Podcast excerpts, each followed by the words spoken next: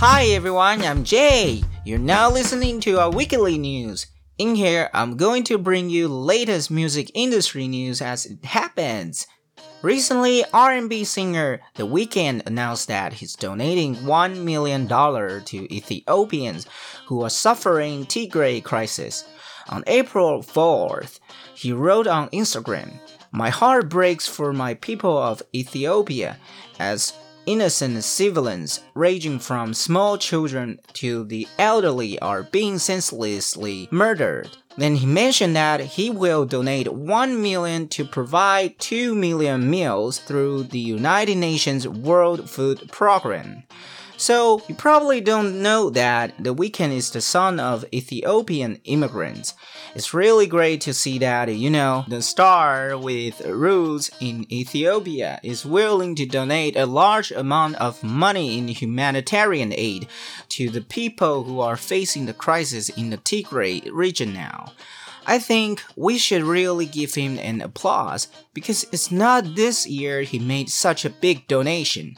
Last June, he also donated 1 million to help those affected by COVID-19. Next, as we talked about earlier last week, remember Lil Nas X released his latest single Montero? Just after a week, he picks at number one on the Billboard Hot 100 Songs chart with Montero Call Me By Your Name.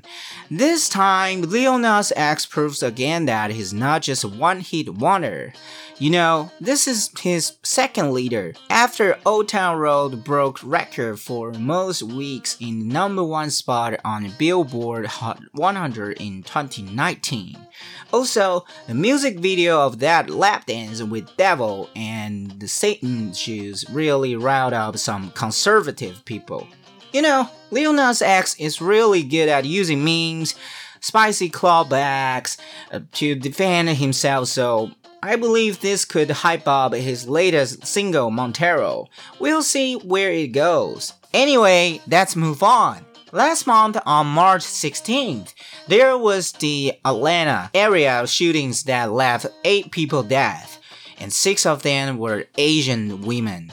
So we all know that many celebrities has used their platforms as a voice for condemning anti-Asian violence.